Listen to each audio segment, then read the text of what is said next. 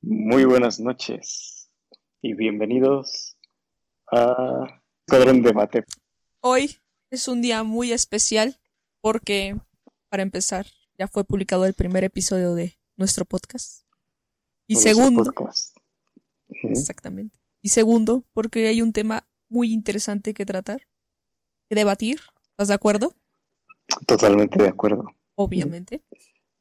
Y es esta parte de la educación con la tecnología. ¿Es una herramienta o es un arma de doble filo? Lo descubriremos y tenemos una conclusión pertinente. ¿Estás de acuerdo? Totalmente de acuerdo. Vamos a comenzar con una breve introducción. Y es de que, bueno, de hecho le dije a Alex así de que, oye, hay que debatir sobre esto. Él dijo, oh, sí, vamos. Pero él no sabe la razón por la cual yo se lo dije. Así que en este momento lo va a averiguar junto con ustedes, que nos están escuchando del otro lado. Pues resulta que hace poco vi un documental y en este justamente ponía los... ¿Qué pasaba hoy en día con los niños? Porque estamos de acuerdo, Alex, por lo menos en mis tiempos, o sea, no estoy tan vieja, pero en mis tiempos todavía no estaba muy trending topic esto de la tecnología y los celulares, o sea, como que apenas iba empezando. Entonces, pues la- nuestra educación es- fue muy diferente a la de pues los niños de ahora, que ya ves que están pegados a las pantallas y todo eso. Soné bien señora de 80 años, ¿no? Sí, sí, sí. Pero pues sí, en parte es cierto. Digo, a mí toda mi educación eh, escolar me tocó con puros libros y cuadernos y eso. E incluso ya cuando empezaron a surgir los smartphones, pues era, eran súper prohibidos, ¿no? En la escuela, porque no los podías llevar, eran un distractor y todo. O sea, más que una herramienta, era como una, una distracción en mis tiempos. en mis tiempos. En mis tiempos de, En los años 80 más o menos. Ah, no es cierto. en mis tiempos de estudiante, así, así fue. Pues a final de cuentas, eh, o sea, y ahorita lo hemos visto más en este momento que estamos en, en pandemia, o sea, como muchas escuelas se tuvieron que adaptar justamente a la nueva modalidad. Pero, por ejemplo, sin embargo, o sea, uno como quiera ya está un poco más grande, pero los son, que son más pequeños del hogar, pues ahí sí que lo han tenido más complicado, ¿no? Sobre todo porque a niños que no han ido al kinder, por ejemplo, todavía. Y pues sabemos que los primeros años son una etapa muy importante, ¿no? Sobre todo para el desarrollo del lenguaje, de habilidades motoras, etcétera, ¿no? Y dices, bueno, se puede enseñar en casa, pero normalmente se potencia ese lenguaje porque pues está en contacto con otros de su edad, con otros niños. Y eso es un factor predisponente a que sea más rápido la adquisición de habilidades en grupo. Entonces yo te preguntaría, o sea, si tú tuvieras hijos, por ejemplo, tú ¿a qué edad ya les empezarías a dejar, no sé, por ejemplo, usar un celular o, o ver la televisión o así? Porque hay padres, por ejemplo, que dicen, no, hasta que cumpla tantos años, por ejemplo, cuatro, ya a esa edad ya va a poder, pues, ver un poco más la tele o andar ahí, no sé, en YouTube, en algún teléfono o así. Pues yo creo que yo no tendría como que una restricción en cuanto a la edad y eso. Si yo tuviera, en este caso, por ejemplo, un niño, porque de cierto modo yo lo veo como una, como una herramienta o como incluso una, una forma de que el niño pueda tener ese, esa forma de interactuar y de, vaya, de poder, ¿cómo se dice? O sea, lo que quiere decir es que no lo privarías de esa herramienta como tal. Eh, vaya, que como que todo tiene su lado bueno y su lado malo. Entonces, digamos, tampoco dejar que la tecnología se vuelva como que la nana. No, no, Sí, Y, por ejemplo, hay muchas personas que, por ejemplo, le ponen el celular al niño y ya lo dejan ahí todo el tiempo con el celular para que se, se entretenga y no esté llorando y no esté fastidiando, ¿no? Y, y no, Ay, qué feo. más bien, este, sí, pues es bastante feo. Porque después de todo, tú ya no estás viendo en qué está usando el niño el celular. Y muchas veces es eso lo que pasa, ¿no? Que a veces ya lo dejamos tanto tiempo ahí que después ya, pues es cuando empieza a perjudicar, ¿no? Porque pues ya el niño se vuelve dependiente de tener que estar usando el dispositivo o algo para poder estar tranquilo. O incluso ya empieza a interactuar con otras plataformas o con otras cosas que realmente no le están ayudando a su desempeño, que son más para un ocio y que pues realmente no le ayudan a su crecimiento. Claro. Entonces yo creo que sería bueno, pues sí permitirle a lo mejor ver la televisión, este, que si se utiliza alguna plataforma de, por ejemplo, una tableta, que la pueda utilizar con aplicaciones que le ayuden a su desarrollo, por ejemplo, no sé, algún juego que tenga que le ayude a desarrollar habilidades, a aprender a lo mejor algún idioma, a lo mejor eh, matemáticas, o a lo mejor a leer, a lo mejor a escribir, o incluso hasta dibujar o colorear alguna cosa artística, pero que le ayude a su, vaya a desarrollarse. No que sea solamente ocio y solamente un distractor para que no, no esté dando la, la bendición, ¿no? ¿Cómo? La bendición. la bendición. La bendición. Sí. Como diría el comercial de Tecate, todo con medida. Exacto. salió está igualito. Sí, bueno, claro, o sea, evidentemente se ha convertido esta... La tecnología hoy en día se ha convertido en la nueva nana, ¿sabes? O sea, de los más pequeños del hogar. Y esto porque, o sea, se ha visto, o sea, cuántas veces no vas, por ejemplo, a casa de alguien y no sé, hay hermanos, sobrinitos pequeños y qué hacen, o sea, para que no estén... Mm, no voy a decir molestando porque un niño no molesta, o sea, pues es una responsabilidad, o sea, no es una molestia como tal. Sí, sí, sí. Entonces requiere atención. Entonces, justamente para que, no sé, el papá que está trabajando, yo qué sé, haciendo algo, y para que no esté como que ahí con él, ah, toma, listo. Tú te quedas por tu lado y yo por el mío, ¿no? Porque hay papás que se pierden, o sea, lo dejan ahí, pasan como cinco horas y el niño sigue ahí, o sea, no, no pasa nada. Me gusta hacer mucho hincapié en esto porque, vamos a verlo así. Como dije anteriormente, o sea, los tiempos han cambiado mucho. Yo sé que no tengo derecho a decirlo tanto porque pues hashtag generación Z, hashtag generación cristal. Pero justamente es esta parte de que estas nuevas tecnologías, aparte de, de ser un arma de doble filo, también si no tienen un cierto control, pues van a afectar por la salud a un niño. Ahí te va. En el documental justamente que estaba viendo hace unos días, mencionaba esta parte, ¿no? De qué pasaba. O sea, realmente ponían la comparación entre niños que convivían con la tecnología, pero hasta un una cierta edad y con una... Restricción. Exactamente, restricción, gracias. Y en cambio, pues a niños que convivían desde que eran bebés, o sea, bebés literalmente, y pues así como, ah, pues ahí se va, ¿no?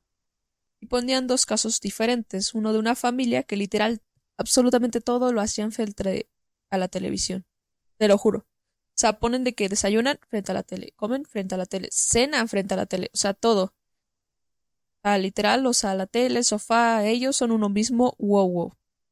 Y en cambio ponían la contraparte, ¿no? De otra familia que justamente pues tenían a los más pequeños, por ejemplo, los bebés, pues, obviamente no los ponían a ver, a ver cosas en internet o así, hasta que cumplían por lo menos cuatro años. Y el más grande, que tenía como siete, solamente podía usarlo una hora, pues con la supervisión de alguien, ¿no? Sí, sí, sí. Ahora bien, ¿qué quiero decir con esto? Llegaron a la conclusión de que si no se tenía cuidado, pues sí que podía haber un cierto riesgo. No que no se pudieran desarrollar las habilidades, se podían desarrollar, pero con más tiempo de tardanza. En comparación de alguien que está constantemente pegado a esto. Entonces yo, por ejemplo, te preguntaría a ti lo siguiente. Vamos a empezar con preguntas simples y luego vamos a ir escalando. ¿Te parece? Sí, sí, sí. Por ejemplo, ¿tú te consideras un adicto a estar constantemente de tu celular? Pues realmente no, porque digamos, en cuanto a estarlo revisando y eso, pues no, no lo utilizo mucho. Realmente, si estoy pendiente, es más por el trabajo que por otra cosa, que pues últimamente por la, por la pandemia actual y eso, pues ya todo se utiliza más con, el, con WhatsApp y con reuniones de Zoom y todo eso por parte del trabajo. Entonces ahí sí hay que estar pendiente casi todo el día de, WhatsApp y todo eso. Ok. Ahora bien, ¿tú has usado así, por ejemplo, Internet para aprender algo nuevo? Yo que sé, aprender a o, o aprender a arreglar una pared, yo que sé, algo. Pues de hecho, fui autodidacta y aprendí inglés por medio de Internet. Igual pues a mí me gusta dibujar y algunas técnicas o algunas cuestiones las he aprendido, las he mejorado gracias a tutoriales o algunas cosas que he visto en, internet.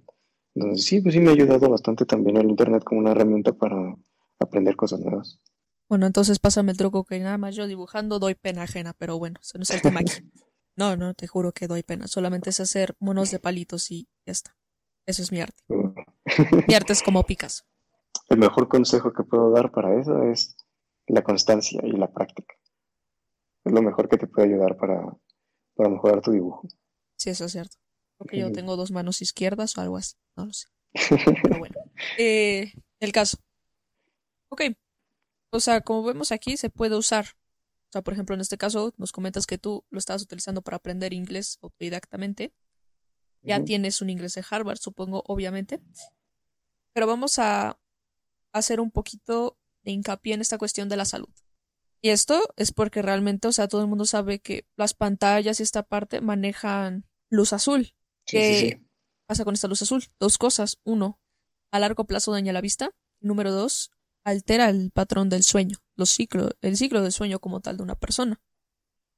¿Por qué? Porque al estar, pues justamente la luz nos hace creer que es de día y pues no tenemos sueño. O sea, literal, ¿cuántas veces, por ejemplo, no te ha pasado? A mí ya no tanto, pero antes sí, me pasaba mucho de que, no sé, voy a ver al internet un video rápido, ¿no? Y te terminaba dando la una de la o dos de la mañana, ¿sabes? Sí, sí, sí. Que uno se entretiene con el celular y de repente ya dice, ah, según yo me iba a dormir. sí. Es como ese de que voy a ver TikTok cinco minutos y pasaron como cinco horas, ¿sabes? Y todo así de, ah, bueno. Entonces esta parte, ¿no? Ahora, si tan solo en alguien, por ejemplo, un adulto, eres tú, alguien joven, como, eh, ya nosotros, como tal, ya, pues de cierta forma somos conscientes de que nos afecta y nos ocasiona problemas de salud. Pero imagínate realmente los más pequeñitos, o sea, que no tienen conciencia, que realmente, pues no saben realmente está bien o está mal. O sea, a esa edad realmente no, no entiendes nada. Y lo que más me sorprende es que literal, o sea, a los bebés, o sea, te lo juro, a los bebés que apenas tienen dos meses o tres meses de nacidos, o sea, ya los ponen frente a la pantalla. Y es como de. Es como, no sé si te acuerdas esta, la película de Wally que la, la has visto, ¿no? Sí, sí, sí. ¿No te acuerdas que hay una parte donde están adentro de la nave y ves que hay un robot que le está enseñando a los, a los bebés, ¿no? Como el abecedario. Sí. Pues justamente así, ¿sabes? O sea, como que en ese momento me hizo como flashback. Y por un momento sí llegué a pensar en lo siguiente. ¿Seguimos? ¿Eh? Gente no me sorprendería que en un futuro muy cercano la de Wally, ¿sabes? Que estaban todos dados y que nada pues... la pantalla. Pues es una realidad muy triste, pero para allá vamos. Cada vez estamos más dependientes de la tecnología, cada vez eh, la gente camina más enlelada con el teléfono y... O ya ni camina. Pues así estamos. Y ahorita con lo de la pandemia ya todos estamos con videollamadas, con textos y todo y pues prácticamente es lo único que hacemos. Sí, exactamente. Por ejemplo, yo te preguntaría, con esto de las clases online, uh, digo, fue una forma de adaptarse a una nueva normalidad, como lo llaman, ¿no? Que aquí haría hincapié en muchas cosas, pero bueno, es lo debate que habría que, tratar, ¿no? Pero yo te preguntaría, si ahorita, por ejemplo, ya están abiertos los bares, y sé que mucha gente no va a estar de acuerdo conmigo, yo lo sé, vamos a, a, tranquilizarnos y vamos a verlo también desde otro punto, ¿no? Esta parte, o sea, si justamente cuando el semáforo estaba en rojo y luego como que estaba tirando a naranja, Empezaron a abrir los bares y luego los teatros y luego los cines, pero lo único que no abrían eran las escuelas. Era como de, no sé, por lo menos en eso yo no estaba de acuerdo, porque yo decía, o sea, abre todo, pero las escuelas, mira, bien, gracias, o sea, bye. Y yo decía, no lo sé. O sea, realmente no tiene, no tiene mucho, mucho sentido, al menos para mí. Entonces yo te preguntaría, ¿tú estás de acuerdo en que no se hayan abierto las escuelas? O sea, que todo lo demás sí, bares, teatros, cines, museos. Pero esto ya no. Pues es que realmente no debería estar abierto nada. Porque, digamos, por mucho que se tenga protocolos de sanitización y todo eso, pues realmente que realmente respeta la sana distancia, que realmente está usando gel constantemente, que se lava las manos constantemente, incluso que evite salir nada más para, para lo que sí es esencial. Y yo lo he visto. Eh, yo trabajo en una plaza y me ha tocado ver cómo hay gente que está formada para entrar al supermercado y está uno tras del otro sin, sin respetar la sana distancia, la gente se pasa y ni siquiera dejan que le tomen la temperatura, ni siquiera deja que le pongan gel. Hay gente que va de hasta siete personas por familia y entra toda la familia a hacer la compra. Entonces, en un bar o en un lugar que es para mero entretenimiento, pues es menos, menos creíble que, que lo vayan a hacer. Pero, pues, ¿qué pasa? Porque ahora en todos esos lugares, porque, pues, de cierto modo, son lugares que generan, que generan ganancias, que generan dinero. Bueno, pero ¿estás de acuerdo que cuando las escuelas estaban abiertas también eso movía bastante al país? o sea, por ejemplo, de que los transportes iban más llenos, de que había un montón de gente, pues, ¿sabes? Por la gasolina, etcétera, papelerías, etcétera. Sí, eso, digamos, sí es bastante cierto, pero pues no sé. Digo, en mi caso, pues mi hermana, la más chica, está estudiando. Entonces, que regresen a clases presenciales, pues sí me parecería como un riesgo para ella, el que esté teniéndose que transportar todos los días, vaya en transporte público, y estar conviviendo con varios compañeros y todo, y pues que aunque se tomen medidas, saber que ya se está arriesgando a que pueda tener un contagio sabiendo que pues ahorita de momento pues está totalmente aislada de eso, ¿no? Que está en casa. Entonces creo que tiene sus ventajas y sus desventajas. ¿eh? Ok. Que lo abran y que no lo abran. Bueno, aquí va a ser donde realmente va a empezar el debate, porque sí, hasta eso, ahí sí no coincido con contigo. Voy a decir por, por esta parte, ¿no? O sea, como digo, antes de empezar con mi discurso, paréntesis. Nos vamos a pelear a gritarnos y al rato ya se acabó el podcast. No, no, no. Aquí respetamos la opinión del otro, por eso es debate. O sea, un debate siempre es defender tu punto, pero la retroalimentación. la retroalimentación, exactamente. O sea, porque también, o sea, Lex me está expresando un punto muy válido. O sea, su hermana, por ejemplo, a él le preocupa, evidentemente puede adquirir un contagio, ¿no? Yo no tengo hermanos, entonces no puedo expresar esa parte.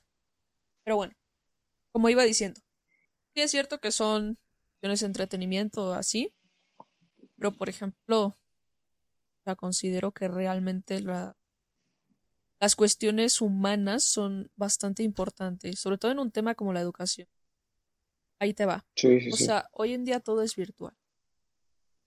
Las clases, ver películas, o sea, realmente todo lo puedes hacer desde tu casa, trabajar, etcétera, y las relaciones humanas.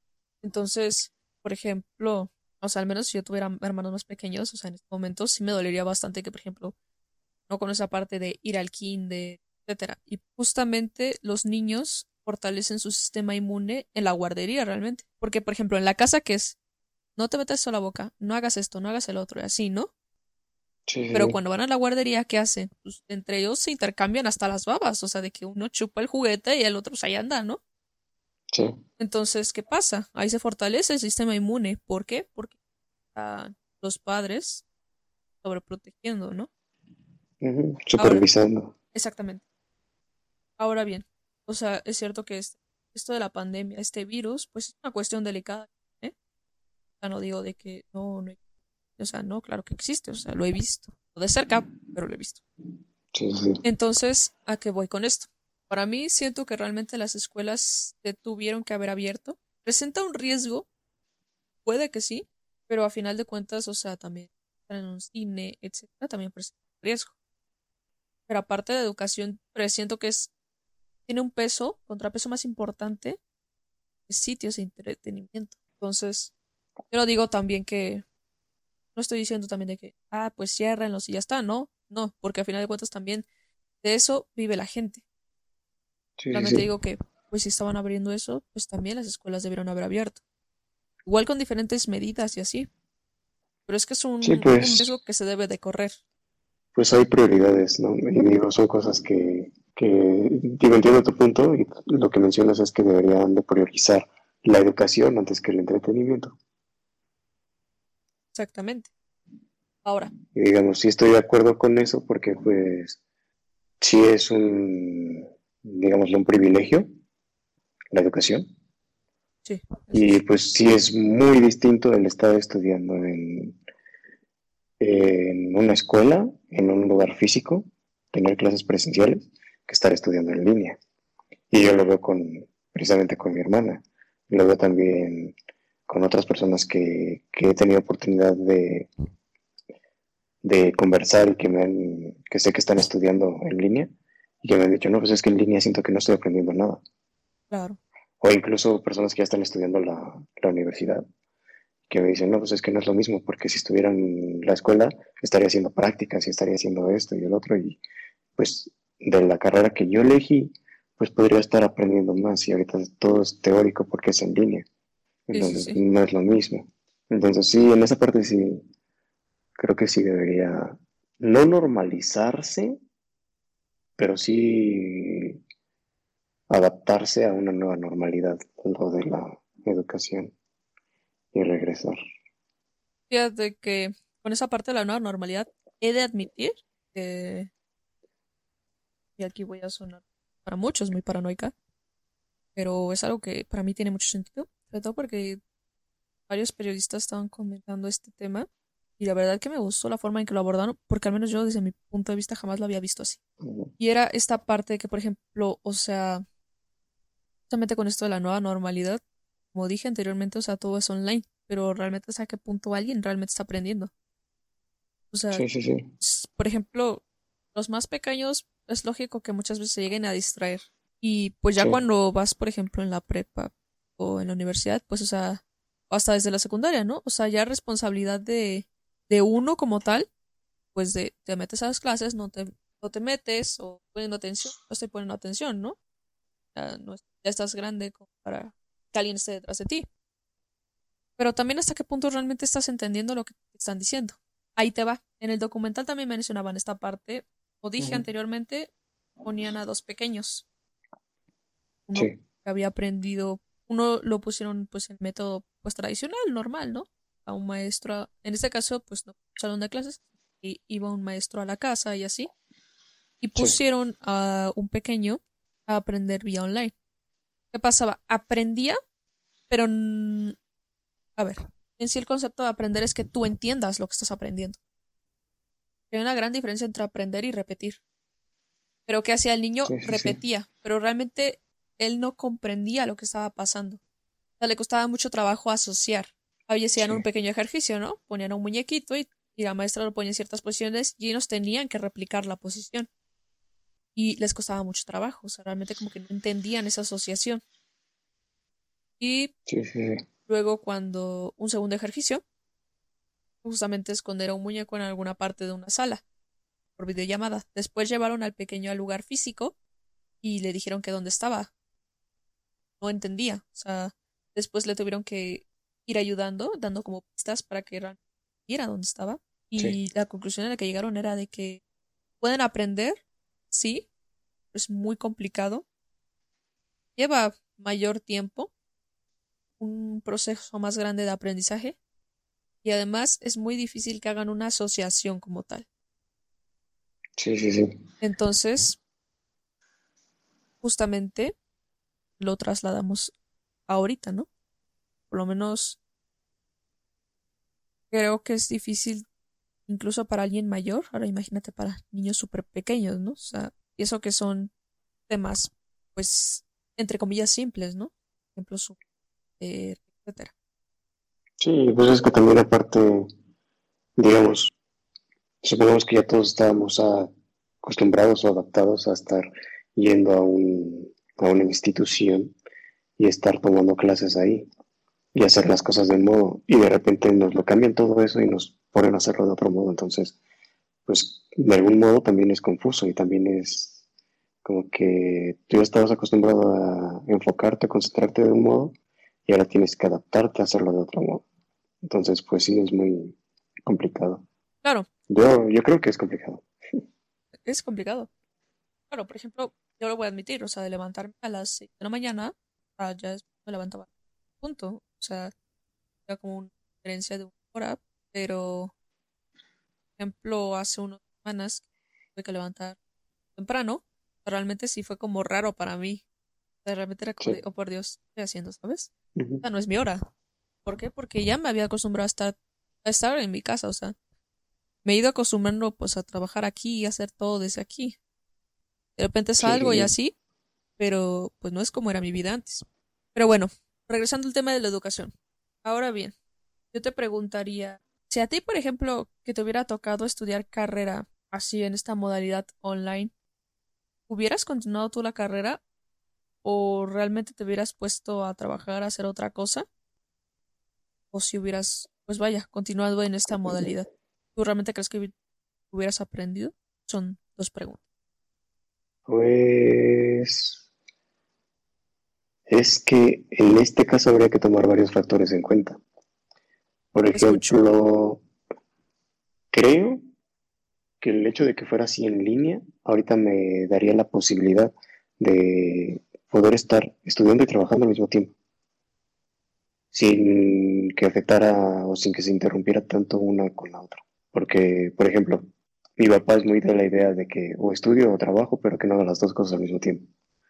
No sé si has escuchado este dicho de que el que sirve a dos patrones a uno le queda mal. Entonces, pues es eso, que si estás estudiando o si estás trabajando, a una cosa le vas a prestar, le vas a poner más empeño o más atención que a la otra. Con una vas a quedar mal, ya sea en el trabajo o ya sea en la escuela. Eh, digamos, hay gente que sí lo logra, ¿no? Y que sí puede, pero es muy difícil y es muy complicado. Pero yo creo que sí es una forma más fácil de hacerlo ahorita, siendo en línea. sí, sí, sí, representa una ventaja de cierta manera. Entonces, posiblemente sí estaría, sí continuaría con la carrera, aunque fuese en línea, pero habría que ver si realmente estaría aprendiendo, porque digamos, pues sí faltaría ese factor de, de poder hacer las cosas, ¿no? Poder, este, como que interactuar con lo que estás aprendiendo y poderlo hacer de cierta forma. Digamos, lo que te mencionaba de las prácticas para poder, este, como que aprender un poco mejor todo ese aspecto. Claro. Entonces, mm, pues digamos, aunque aprendas un porcentaje de lo que te están enseñando, creo que no, igual no sería lo mismo. Entonces, sí trataría de aprovechar, pero pues sí, no sé qué tanto se puede aprovechar en línea. Es que mira, justamente era lo que te iba a hacer hincapié en esta parte. De que, por ejemplo, no es lo mismo aprender a repetir. Sí, Porque, sí. ojo, como cuando estudias un examen muchas veces, pero realmente solo repites. No entiendes lo que estás haciendo. Y te voy a poner un ejemplo muy sencillo. Por ejemplo, era hacer modelos constructivos.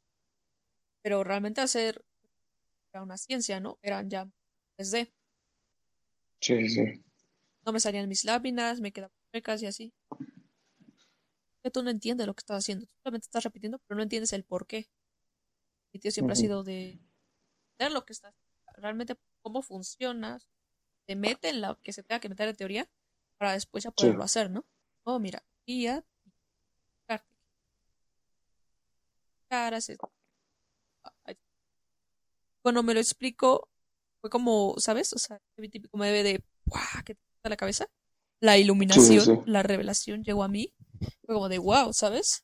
Dije, qué bonito necesito entenderle, ¿no? ¿De qué va a servir esto? No lo sé si voy a ser arquitecta. Pues dije, "Diver- Pues sí entiendo más o menos de qué es lo que, lo que estás hablando, porque a mí me pasaba mucho eso con matemáticas. yo.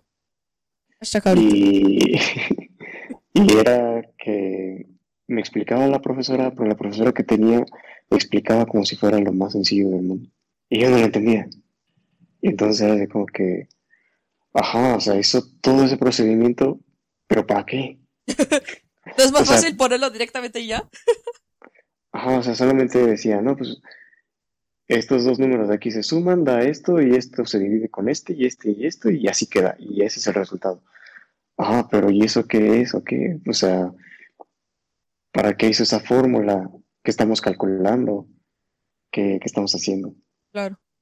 ¿No? Entonces era así como que, como que no, pues explíqueme bien qué es lo que estamos haciendo, por qué se tienen que multiplicar esos dos números, o sea, no sé si era alguna figura, pues qué representaba cada número, un lado, el volumen o el área o el perímetro, lo que fuese, ¿no?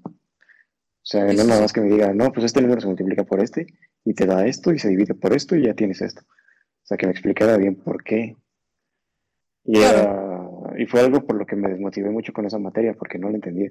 Y cuando le pedí a la profesora que me explicaba, lo único que hacía era repetir los pasos que hizo y ya. Y era así como que, es que no estoy entendiendo. Claro, ahora bien. Digo, te entiendo porque yo siempre he sido mala en matemáticas. O sea, mala en el sentido de que a mí se me van mucho los detalles. Todos los profesores que he tenido de matemáticas me han dicho eso. Que tú serás buena en matemáticas, pero siempre se los detalles, ¿no? Y luego cuando pido ayuda a una amiga, por ejemplo, eh, haciendo ecuaciones y así, esta cuestión de despeje y así, de repente se me van detalles, ¿no? De los signos y así. Y me dice, lo que acabas de hacer es una aberración, ¿sabes? De que, por ejemplo, más por más y así, ¿no? Sí, sí, sí. perdóname, ya lo sé, pero es que me cuesta, ¿no?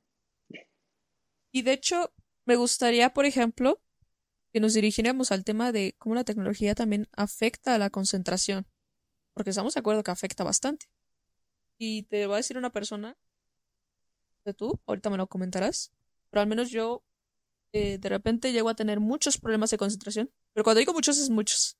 O sea, en cuestión de que, por ejemplo, si tengo que estudiar, ya sea para un examen o lo que sea, muchas veces, o sea, puedo hacerlo durante ciertos periodos de tiempo. Pero hay muchas veces que, por ejemplo, no sé, no tengo como todas las ganas o así, y de repente como que con cualquier cosa ya me distraigo. O sea, mi periodo de concentración en algo es muy poco. Depende de lo que está haciendo. Y estaba viendo también, en este documental también mencionaba esto, de que justamente la tecnología disminuye nuestra capacidad de concentración. Es decir, que como estamos, porque digamos las pantallas y lo que consumimos generan dopamina pues ¿qué hacemos? Nosotros somos adictos a la dopamina, o sea, nos encanta La, hormona del placer, ¿no? O sea, de que, por ejemplo, no sé, quieres ver una película y en ese momento no es el más indicado, pero tú tienes ganas de ver esa película en ese momento, ¿qué haces? La pones y pues ahí andas, ¿no?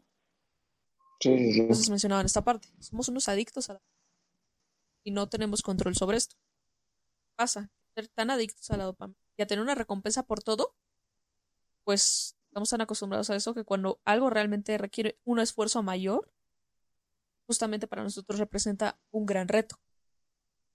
Entonces, ahora quiero que tú me digas lo siguiente. ¿Realmente crees que la tecnología sea un factor predisponente que disminuya nuestra concentración? Pues yo creo que sí, porque pues ya estamos acostumbrados a estar como que distraídos con el, con el celular, con lo que sea. Entonces como que ya nos, nos estamos volviendo dependientes de eso de algún modo, que incluso cuando no lo estamos usando, estamos pensando en, si teníamos alguna cosa pendiente de, ahí. Claro. Simplemente, ¿cuántos memes no hay de que sacas el celular para ver la hora y ya te distrajiste viendo Facebook, Twitter, eh, ya checaste Instagram, checaste WhatsApp, checaste todo menos la hora. Ajá, y no viste ni siquiera la hora, ¿sabes? Ajá. Sí. Me pasó, le pasó ya a un amigo, de hecho. Para un sí, conocido. Y nos ha pasado, creo que nos pasa cada rato, ¿no? Porque a mí me pasa también, de que a veces voy a ver qué hora es y de repente veo que tengo notificaciones de algo, me pongo a revisar y todo, y ya guardo el teléfono y me quedo, ¿y qué hora era? y vuelves a sacarlo y ya a veces. Sí, sí, sí. Es que mira, te voy a comentar lo siguiente. Justamente, la tecnología sí es cierto que afecta bastante nuestra concentración, pero a la vez, realmente somos tan dependientes de ello que incluso no nos damos hasta cuenta. Voy a decir a qué me refiero. Adictos, adictos bestiales. Sí. Realmente cosas que implican un mayor esfuerzo como darnos, aprender a cocinar o lo que sea, que realmente eso genera conexiones neuronales pero que esas son difíciles de fortalecer justamente porque requieren un esfuerzo mayor que hace nuestro cerebro. Ah, no, piensa en ver series, en comer tal cosa o así, algo que realmente pues nos haga sentir bien en ese momento y que no represente un reto, porque nuestro cerebro lo que hace quiere gastar la, menor energía posible. Entonces, es un mecanismo, por así decirlo, como de defensa o algo así. de hecho, esto me va a hacer a mí mucha gracia pero había una frase, por ejemplo, no recuerdo ahorita mismo, tendría que buscarlo, ya después creo que lo pondré en la descripción del, episodio de hoy, pero que justamente decía lo siguiente, si todo el tiempo es felicidad, no es felicidad. Si todo el tiempo es placer, ya no es placer. ¿A esto a qué se refiere? O sea, si todo el tiempo es así, no tiene ningún sentido la emoción que se está viviendo en el momento. ¿Por qué? Porque siempre es así, te acostumbras. Y había otra frase también, un sabio alguna vez me dijo, tienes que saber lo que es dolor para saber lo que es felicidad. Tienes que saber lo que es hambre para saber lo que es una buena comida. entonces, y en, entonces justamente es esta parte de agarrar y decir, bien habrá, habrá ratos que realmente digas, ah, es que tengo ganas de ver esa serie, tengo ganas de comerme tal vez eso, la hamburguesa que tanto quieres, la Godzilla que acaba de salir hace unos días, ¿no? Por ejemplo. Sí, sí, sí. Yo la quiero probar, pero, pero no lo haré. este, pero justamente es esta, esa cuestión, ¿no? Tienes que sufrirla en algunas veces para cuando realmente te toque vivir el momento, ya sea con la mayor satisfacción posible, porque si siempre es así no tiene ningún sentido. Y la dopamina se ha considerado como una droga. O sea, te vuelves adicto y quieres más y más, ¿no? O sea, por ejemplo, los que consumen cocaína, marihuana. Por ejemplo, que empiezan con marihuana, ¿no? Ya es un adicto, pues empieza. Después de cierto periodo ya no le hace nada. ¿Qué pasa? Busca algo más fuerte. Crack, por ejemplo. Y así, así, así se va destruyendo. Y lo mismo es con esta cuestión de la tecnología. Somos tan adictos que ya después buscamos forma de llenar vacíos y etcétera. Sí. Y entonces es donde queda realmente la parte buena de esto. O sea, pareciera como si realmente el lado oscuro predominara más que el lado bueno de Internet. Entonces yo te preguntaría a ti, por ejemplo, si tú supieras que alguno de tus hijos empezara a tener como ciertos problemas de concentración justamente por este factor estar muy pegado a la cuando videojuegos, etcétera, ¿tú lo privarías de eso o cómo lo manejarías? Pues no privarlo, porque también como que cortar de golpe eso, como que también puede ser dañino, ¿no? Y también está el otro punto de que pues, no deja de ser una herramienta que, que además de ayudarle, le pueda pues vaya, que también le solicitan en, la escuela o en algún otro lugar. Porque, digamos, cuántas veces nos han dicho que tenemos que hacer un trabajo a computadora, que tenemos que hacer este, tal investigación o cosas así. Entonces, privarlo como tal, no, pero sí lo restringiría un poco en el uso que, le da. Si veo que pues ya está afectando, ¿no? Claro. Ahora bien, también a una cuestión online, a una cuestión en papel. Realmente se ha comprobado que cuando escribes en, pues en papel, ahora sí que como dirían por ahí, a la antigüita, realmente tiene un mayor beneficio. Ahí te va. Hicieron un estudio en una universidad eh, y una universidad de Florida. Hicieron a 30 alumnos a ver una clase y era y podían tomar apuntes online, bueno, o sea, en tabletas o en la computadora como quisieran. Otros 30 alumnos tomaron la misma clase, pero ellos tenían que escribir los apuntes a mano, ¿no? Pasaron dos semanas después y les hicieron un examen sorpresa. ¿Qué pasa? Que a la hora de ver los resultados se vio que mayor gente aprobaba, por no decir casi medio salón aprobaba cuando escribía los apuntes pues vaya en papel a la antigüita en comparación a quienes los había hecho online. Justamente porque decían que cuando escribes estás, estás haciendo un proceso de repetición, pero a la vez haces más conexiones cerebrales, algo así en papel que en online. Ahora bien, puede haber sus excepciones, eso es cierto. De que diga alguien, no, pues a mí me favorece más hacerlo online porque es más cómodo y así. Digo, o sea, no es como que mañana quiera todo el mundo escribiendo en papel o lo que sea. Solamente digo que es una cuestión que realmente favorece el aprendizaje, pero no necesariamente tiene que ser así en un 100%. Ya depende de cada persona. Tú, por ejemplo, mm, pues ahorita ya no, porque no estoy estudiando. Bueno, pero, o sea... sí, en algún momento lo, lo, lo leí también, que el hecho de hacer apuntes o de estar escribiendo, de estar transcribiendo un texto, pues te ayuda como que a repasarlo, porque lo estás leyendo y lo estás procesando en tu cabeza y lo estás volviendo a escribir. Entonces, te ayuda a, vaya, a retener mejor ese texto que estás, ya sea escuchando y escribiendo o que estás transcribiendo. Claro. Pero, por ejemplo, tú cuando tienes que anotar, no sé, algún número, algún correo, lo que sea, ¿tú lo escribes en papel o en o realmente si ya directamente lo guardas en tu teléfono y ya está? Pues en este caso, normalmente en lo que tenga la mano. Así, para, ¿para qué te miento? Realmente sí es en lo que tenga a la mano. Pero, por ejemplo, cuando salgo del trabajo, normalmente sí, lo primero que agarramos es una, un- una pluma y un papel y lo anotamos. Ya si es algún contacto de algún cliente o algo, pues entonces sí ya se pasa al teléfono y ya lo contactamos mediante el teléfono. Pero sí, Es que no sé si a ti te lo hayan llegado a decir, por ejemplo, padres o así, ¿no? Pero luego así de que no te sabes tu número, ¿sabes?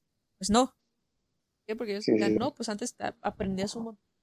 Estaba el directorio este, ¿no? ¿Y ahora qué haces? Pues vas y en internet está todos los contactos y de Sí, la policía o así o lo que sea. O alguien te da su número y ya no lo memorizas, o sea, te confías de que, ay, está en el teléfono y pues ya está, ¿no? Sí, Pero luego, ¿qué lo tengo pasa? ahí en, en su WhatsApp, ¿no? Está ahí el contacto. Está ahí en el, en el WhatsApp, ¿no? Pero ¿qué pasa? Se te pierde el teléfono y ¿qué haces? No, pues no te sabes hasta que ningún. vea, hasta que vea otra vez a la persona le pido su número.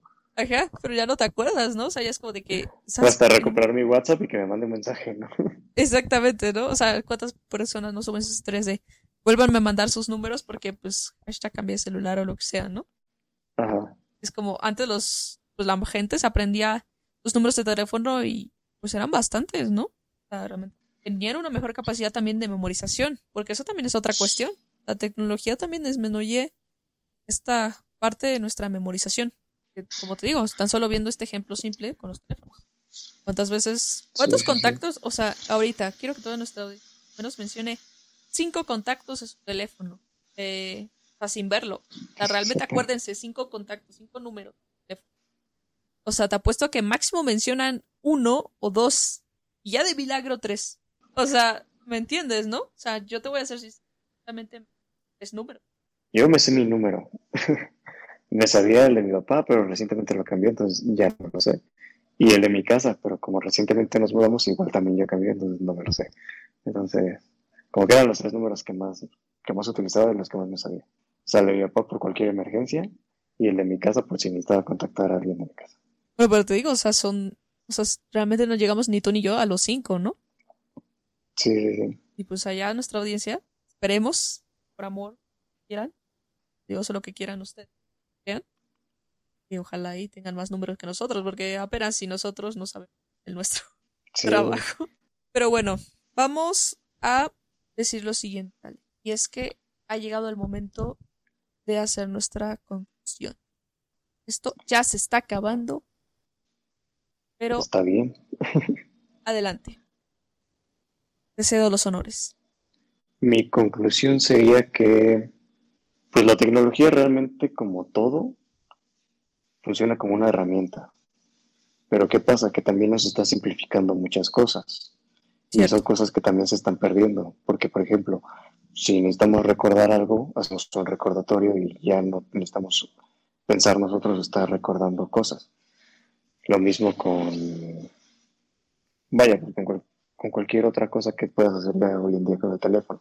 Nos ayuda a simplificar un montón de cosas que pues, de cierto modo ya nos está quitando o nos disminuye la capacidad de, de hacerlo nosotros por nosotros mismos. Y pues el tema era la, ense- en, la enseñanza, ¿no?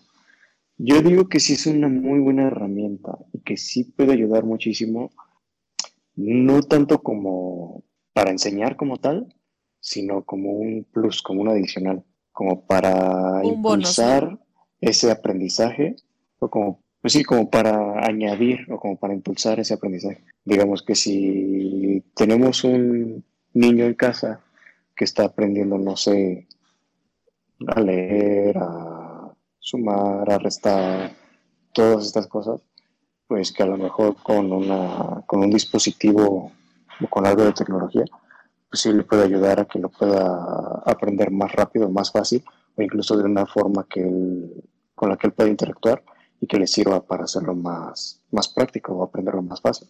Y eh, digamos, esta parte del ocio, que es para lo que más utilizamos la tecnología, pues sí tratar de que no sea, que no sea lo único que nos ocupe, ¿no? Porque de cierto modo, pues sí nos está afectando. Y no nada más en cuestiones de, de distracción y todo eso. Llega un punto donde ya todas estas redes sociales y todo este, todas estas cosas, pues incluso nos empiezan a afectar psicológicamente. Pero bueno, eso yo creo que ya lo dejamos como un tema para, para otra ocasión. Lo de las redes sociales y la cuestión psicológica. ¿Cómo nos afecta todo eso en cuestiones, cuestiones psicológicas? Y sí, sería un tema muy interesante. Sobre todo porque hay varios documentales al respecto. Esta parte de que toda la información que hay, aún así muchos hacen como que eso no, no es cierto, ¿no? Pero es tema para otro, otro episodio. Afecta bastante a nuestra sociedad, las las redes sociales y todos los avances que hemos estado teniendo en cuanto a eso. Claro, pero ya lo discutiré en otro podcast. Otra ocasión. En otra ocasión. en otro día. Exacto. Porque hoy no. Bueno, como conclusión súper rápida, mezclando todo lo que vimos hoy. Bien es cierto, como dijo aquí el caballero, es un bonus. Al final de cuentas, nunca va a reemplazar la tecnología a realmente ha vivido sobre todo esta cuestión de que se dice de que los aprendizajes tienen mayor impacto, se quedan más tiempo en la mente, en nuestro cerebro, vaya, cuando han sido experiencias vividas. Se hace una asociación. Pero bueno, como dije anteriormente, es una, un arma de doble filo. Ya depende tú cómo lo quieras usar, ya sea para bien o para mal. ¿En qué vas a gastar tu tiempo? ya de mínimo estamos tanto tiempo, pues sacarle un provecho, ¿no? Sí, sí, sí. Y por último sería, también nosotros hagamos criterio, ¿no? Criterio sobre, ok, esto está bien, hay que poner No puedo estar todo el sí. Yo también soy muy pues tradicional, ¿no? Entonces, en ciertas cosas. Perdón que te haya interrumpido. No, está bien, está bien.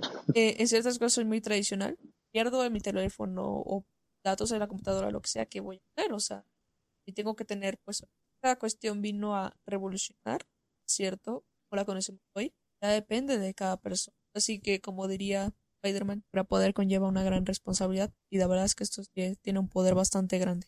Por último, me gustaría hacer hincapié en un dato, y es que los grandes creadores de las cuestiones tecnológicas no usan sus productos. Sé que hay una, una cuestión una normativa, el creador no puede su propio producto. Lo turbio es que, por ejemplo, Mark Zuckerberg, por ejemplo, tecnológicos, de que tanto tiempo ahí, que no den datos, y etcétera.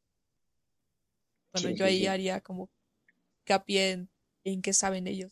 Tal vez muchos digan teoría conspirativa, pero realmente hay un punto interesante. Eso es que, digamos, uno que, que es usuario de algo que, por ejemplo, diseñó, pues sabe lo que hay ahí, ¿no? Entonces yo creo que por eso, pues, si ellos saben y, ellos lo evitan, ha de ser por algo. Exactamente. Pues nada, Alex. Fue un gusto nuevamente estar aquí. Se pasa el tiempo volando. O sea, de verdad. Sí, súper rápido. No, es que una hora no alcanza para, para decir todo lo que se tiene que decir. Pero bueno, sí, sí, sí. lo bueno de todo esto es que justamente da para más episodios de este podcast. Sí, ya tenemos otro tema ahí para dentro de algunos podcasts más. Exactamente. Esperemos que no nos censuren. Esperemos que no. Esperemos que no. Eh, una cosa antes de despedirnos. Próximo podcast tenemos, tendremos invitado, invitada, no se sabe, muy especial y que también se va a sentar aquí con nosotros a debatir bastante interesante. No digo mucho oh. más. Eso ya es sorpresa para otro episodio, como quieran llamar. Bastante interesante. Bastante interesante. Entonces, nada, de verdad que fue mucho gusto. Bueno, fue un gusto realmente compartir esta charla, este debate contigo. Esta noche tan especial. Y pues nada, nos estaremos viendo. Eh, síganos. Por lo menos ya puse una cuenta de correo. eh, la próxima semana seguramente ya tengamos la cuenta de Instagram ya. Nuestras redes sociales. Exactamente. Porque aún no las hemos hecho. Las Porque fue irresponsable y no las hice. no quiero decir nombres, pero Alex se llama Alex, este, no las hizo y pues nada, nada, pero no se preocupen, ya después las haremos. Y las estaremos poniendo. Si quieren escribirnos al correo que está al final de cada episodio del podcast, lo podrán hacer. Cualquier comentario, sugerencia, etcétera. Y pues nos estaremos viendo por este canal la siguiente jueves o miércoles. Otra noche más. Esperemos podamos seguir viéndonos. Y pues nada, Alex, mucho gusto estar aquí compartiendo siempre con una persona tan profesional. Pues nada, es un gusto. No sé si quieres añadir es bueno poder intercambiar opiniones con usted. Ah, muchas gracias. Bueno, nos despedimos. Y nada, un gustazo. Y nos estaremos viendo en otro podcast. En el próximo episodio. Hasta luego.